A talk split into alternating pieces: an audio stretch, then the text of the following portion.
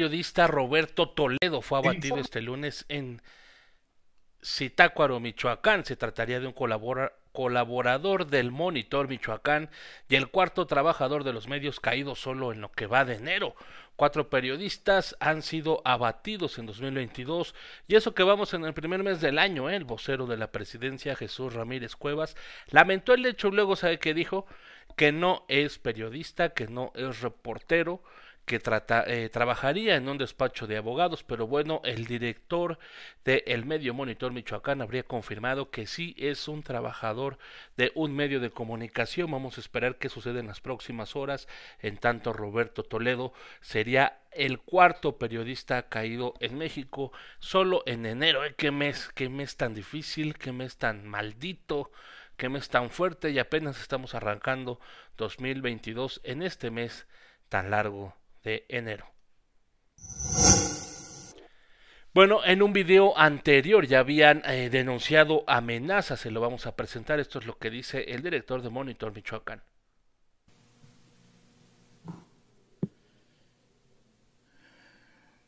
Muy buenas tardes amigos de Monitor Michoacán. Buenas, buenas tardes, tenemos una disculpa. Muy bien amigos, estamos haciendo esta transmisión, va a ser una transmisión bastante breve, Solo queremos dar a conocer lo que hace unos días dijimos y que venimos, arrastrando desde hace meses, desde hace semanas. El equipo de Monitor Michoacán ha venido sufriendo una serie de amenazas de muerte. El día de hoy, finalmente, estas amenazas se cumplieron y hoy asesinaron a uno de nuestros miembros, de nuestro equipo, Hace unos minutos atentaron en contra de su vida, perdió la vida ya hace unos minutos.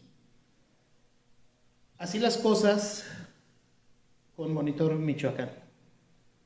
Exhibir corrupciones de gobiernos corruptos, de funcionarios y de políticos corruptos, el día de hoy nos llevó a la muerte de uno de nuestros compañeros.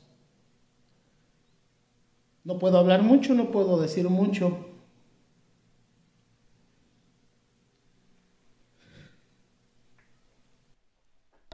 Ese video hoy, pero fíjese, hace unos días, el viernes o jueves, había emitido otro video donde estaba acusado, acusando que habían recibido varias amenazas. Lo vamos a ver, es donde está de amarillo.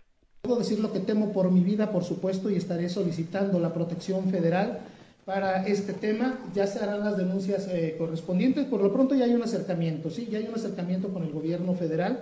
Eh, ya tienen conocimiento de este tema, se irá, se estará investigando este perfil que publicó eh, esta, esta situación, donde nos están señalando gravemente, gravemente de, de actividades ilícitas. Ahí mismo en Michoacán, fíjese, el sábado en la Tierra Caliente, en cerca de Tepalcatepec, con drones artillados, grupos que tienen cooptada la zona, volcaron una unidad pesada del ejército. Estos especies, no son tanquetas, pero especies de tanquetas, estos carros muy pesados de las fuerzas federales, pues fue volteado con un dron preparado. Se reportan 10 militares lesionados, fíjese, chavitos de 17 años, 18 años, menos de 20 años pues no están jugando videojuegos, ahí están jugando con drones, con drones para hacer los artefactos. De verdad, esto es ya de película, de serie. Eh, y bueno, pues con los drones vigilan la zona, mueven mercancía, incluso los tienen habilitados para atentar contra las fuerzas federales. De película lo que está sucediendo en gran parte del país. En Michoacán fue esta situación. En tanto, en breve le informo que el juez noveno de, circuito en Agua Prieta, Sonora, dictó auto de formar prisión al excomisionado de la Policía Federal, Facundo Rosas. Facundo Rosas fue funcionario en el sexenio de Felipe Calderón. Está acusado de participar en la operación Rápido y Furioso, donde se permitió la entrada de armamento para impulsar la guerra entre grupos antagónicos del crimen en México. Bueno, pues hoy Hoy eh, vean nada más cómo está el país tomado en varios estados. Pareciera que no hay estado, que no hay control, que no hay estado de derecho. Bueno, pues hoy le dictan formar presión a Facundo Rosas.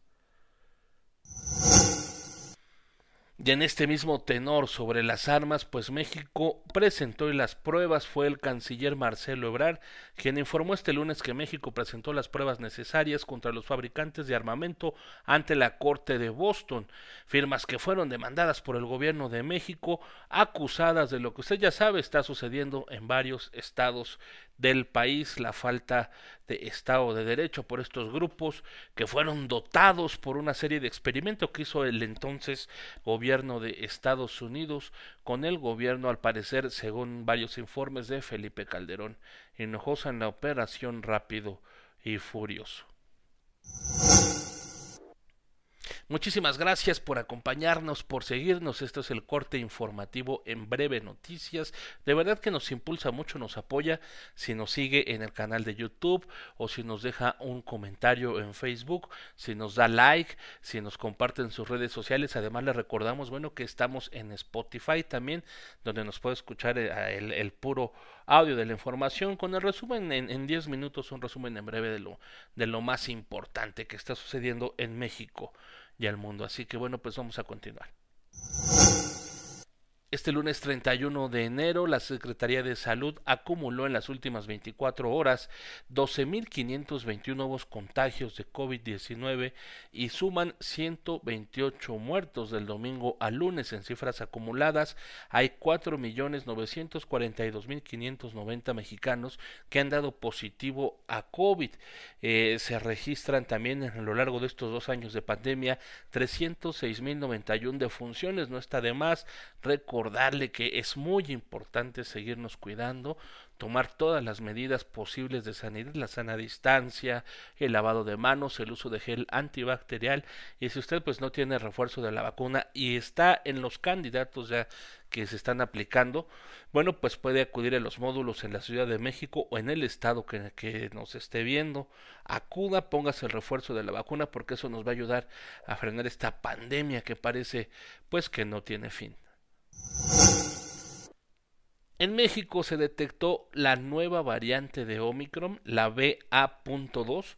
Bueno, pues es el primo cercano de Omicron del COVID-19, de acuerdo con la comunidad científica, resulta ser más contagiosa, escapa con mayor facilidad a la protección inmunológica y aún se está investigando si puede resaltar aún o no puede ser más virulento, más violento. Bueno, le comento que el Instituto Nacional de Medicina Genómica, el IMEGEN, describió el primer caso con este linaje, el BA.2, en una mujer de 48 años de edad, a la que se le hizo un estudio de PCR en la Ciudad de México el pasado 17 de enero y hoy 31 de enero, bueno, pues es decir, 14 días después, ya está en la base de datos del GISAID como el primer caso con este linaje, así que oficialmente tenemos el primer contagio de la subvariante de Omicron, la BA.2. No lo tome a chunga, no lo tome a juego, por favor. Hay que seguirse cuidando.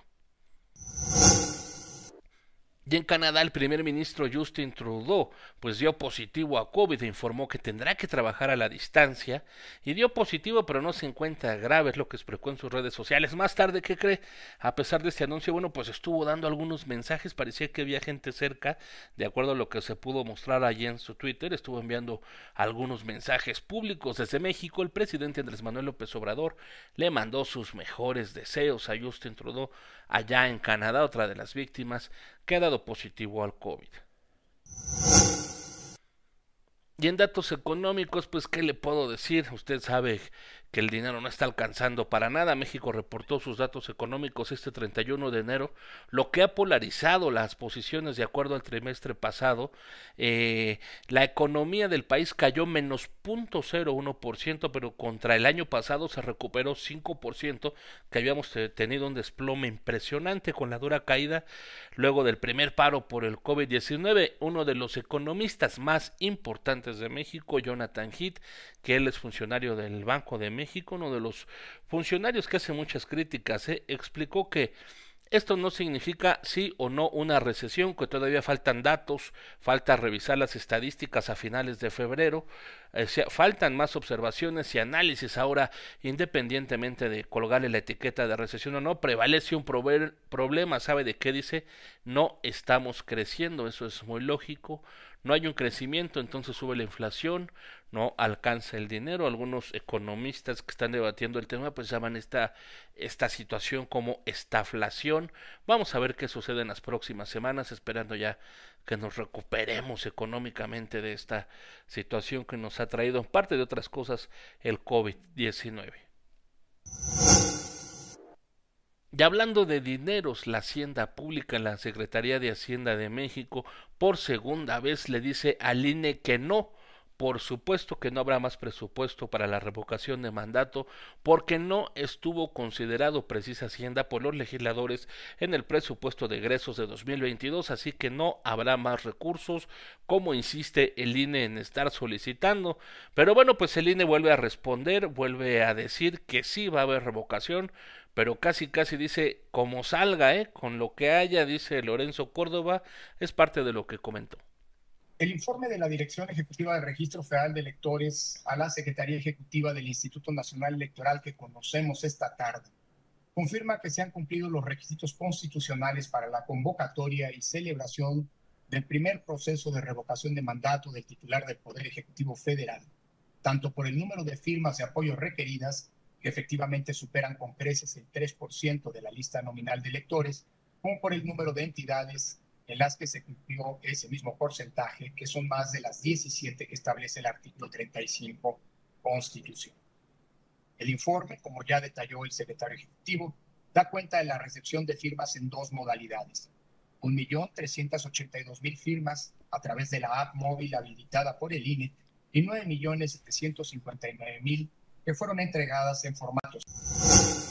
Bueno, pues explica en 10 minutos, trata de ser breve, pero da un mensaje larguísimo para finalmente decir que va a haber el proceso de revocación de mandato con lo que les alcance, con lo que puedan, con lo que tengan, pero no, pues como están intentando, no van a poder frenar este proceso porque pues por ley ya está escrito y tampoco van a tener más dinero, así que vamos a, esperar a ver qué sucede entre el INE y esta guerra personal que tiene ya con el presidente Andrés Manuel López Obrador, Lorenzo Córdoba y viceversa, ¿eh? porque también, bueno, pues el presidente le da, ya sabe, con la cubeta y con la cuchara de mover la harina de los tamales.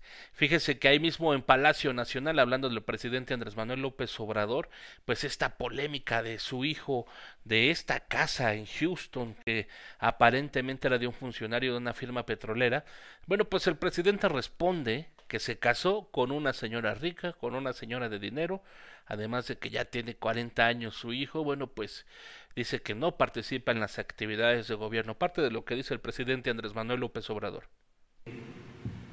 Un hijo mío, José Ramón, ya grande, de 40 años, casado, vivía en una residencia en Houston, queriendo eh, equiparar, como diciendo, son iguales, es lo mismo, ¿dónde está la austeridad? Carmen Aristegui casi este, lo comparaba con la Casa Blanca. Nada más decir, primero que en este gobierno no tienen influencia mis hijos. No se le da contrato a ningún recomendado.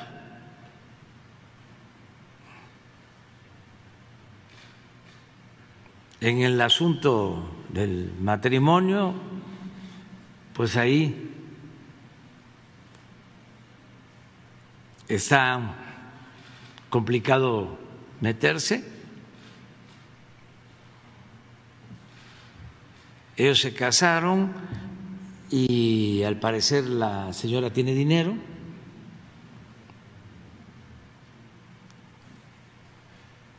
Pero no tiene nada que ver con el gobierno.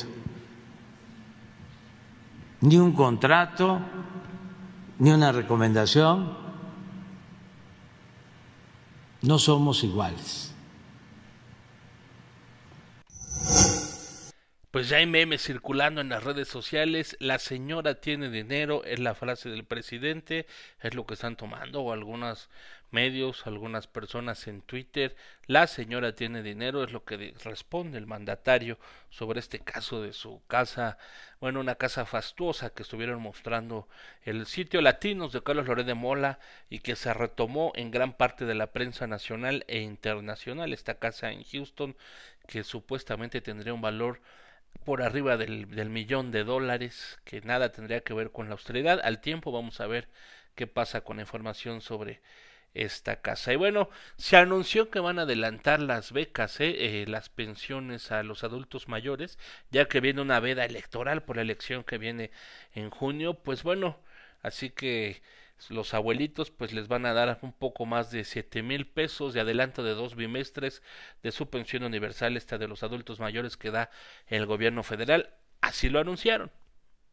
Eh, quienes nacieron en enero febrero marzo y abril que no se hayan registrado en enero pero que hayan nacido en enero a partir de enero abril su registro va a ser del 15 al 30 de abril para aquellos estados que no tienen elección constitucional y sus tarjetas serán entregadas del 15 al 30 de junio. Esto por la veda electoral. Para quienes nacieron en mayo-junio, que también va a haber eh, todavía veda electoral, se van a registrar pasando el proceso del 15 al 30 de junio y su tarjeta será entregada entre el 15 y el 30 de agosto. A partir de esta fecha, en cada bimestre se van a inscribir los primeros 15 días del mes para quienes nacieron en ese bimestre. Si naciste en, julio o agosto, te inscribes en los primeros 15 días del bimestre y la tarjeta se será entregada entre el primero y 15 de septiembre, en el siguiente bimestre.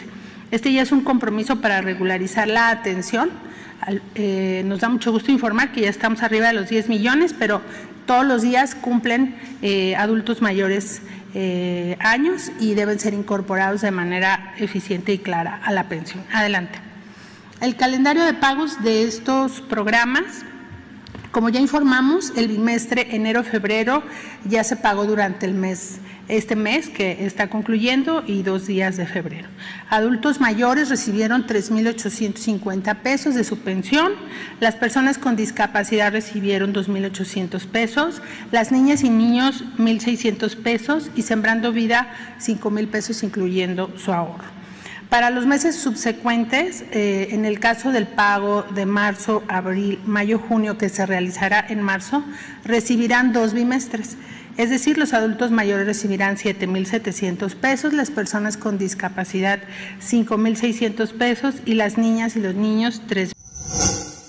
Pues ahí está, 7.700 pesos en marzo para las personas con discapacidad, para los adultos mayores.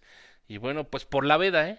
Por la veda para que no se pongan, no se enfurezcan, estén contentos y bueno, pues suspicazmente un, un regalito previo a las elecciones, este adelanto que hace el gobierno federal. Las tendencias hoy se posicionó la empresa Sony, fíjese que anunció la compra de la firma de videojuegos Bungie en una operación valuada en 3.600 millones de dólares para adquirir entre otros juegos el famoso Halo.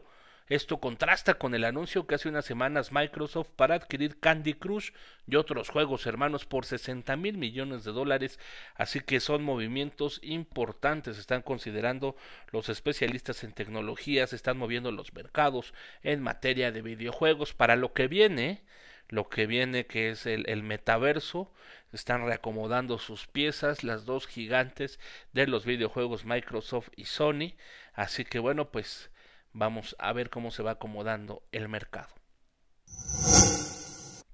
Y la información del día es, está súper colocada en Google Trends, en Twitter y en todas las plataformas de medición de información.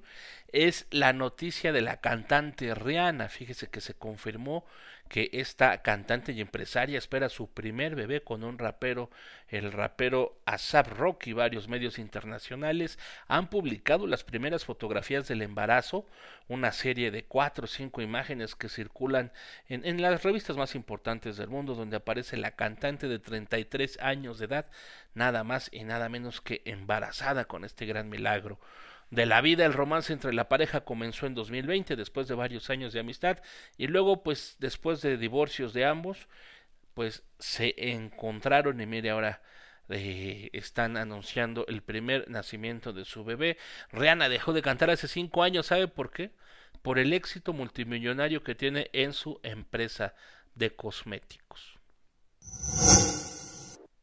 Y esta noticia, curiosamente, también está en las tendencias posicionada muy fuerte. La gente le llamó mucho la atención. El, un, el grupo, grupo firme, este grupo que está generando mucha expectativa, pues así terminó una de las camionetas del vocalista el fin de semana. Hubo muchas especulaciones, muchas preguntas, muchas dudas. ¿Qué es lo que sucedió? Esta camioneta la totalmente deshecha de Edwin Cass, me parece que se llama esta persona que es el vocalista de Grupo Firme. Y bueno, pues hoy a las 2, 3 de la tarde sale con un video en sus redes sociales donde dice es que estaba dormido, no les pude contestar. O sea, de ver, bueno, los cantantes pues trabajan hasta altas horas de la noche, generalmente es, tienen el, horario al revés, se despiertan 12 del día, una de la tarde, el, el, horario de los músicos, pero hasta las 2 de la tarde, después de todo el escandalazo que se armó por estas fotografías, por saber qué había pasado, si un atentado, si habían salido este en estado de ebriedad o un algo algo que les haya pasado bueno pues esto dice Edwin Cass que él no iba manejando iba un asistente. Vamos a escuchar lo que lo que responde en sus redes sociales. Hola hola familia qué tal cómo están buenas tardes. Me voy despertando. Me acabo de bañar de hecho. Estoy mirando las noticias todos los medios Realmente es verdad, es mi camioneta. Afortunadamente yo no iba en esa camioneta. El que iba manejando es mi asistente Jorge Omar Cázares, que es mi tío, el cual también está totalmente fuera de peligro. Les agradezco a todos los mensajes y las llamadas. Les repito, si no les he contestado porque me voy despertando. Eh, afortunadamente es una noticia mala, pero todo bien, solamente los daños materiales. No tengo más que decirles que muchas gracias por preocuparse, pero está muy bien. Le mando un fuerte abrazo a todos, a todos los medios de comunicación, está muy bien, fuera de peligro. Eh, mi asistente también está todo bien. Entonces, gracias a todos. Dios los bendiga. Bueno, con información de último momento que está llegando hace unos momentos, Ricardo Aldana, uno de los hombres más cercanos a Carlos Romero de Shams, es, ganó la elección para dirigir el sindicato de Pemex. Fíjese, con denuncias de prácticas de compra y coacción del voto, dice Milenio Diario, pese a que se realizó de manera electrónica, las 36 secciones votaron mayoritariamente por el grupo que dominó el sindicato desde la hegemonía priista a los 70 años, así que esta noche hay nuevo dirigente de Pemex, Ricardo Aldana, uno de los hombres más cercanos a don Carlos Romero de Sams. Bueno, pues, ¿dónde está el cambio? ¿Dónde están los nuevos políticos? ¿Dónde está la nueva esperanza que se estaba esperando? Bien, muchísimas gracias por seguir el corte informativo. Un like, un me gusta, un comentario, una compartida eh, o escuchar parte del, del, resumen nos impulsa muchísimo. De verdad, muchas gracias. Esto es en breve noticias. Un abrazo muy fuerte. Nos vemos en la próxima emisión.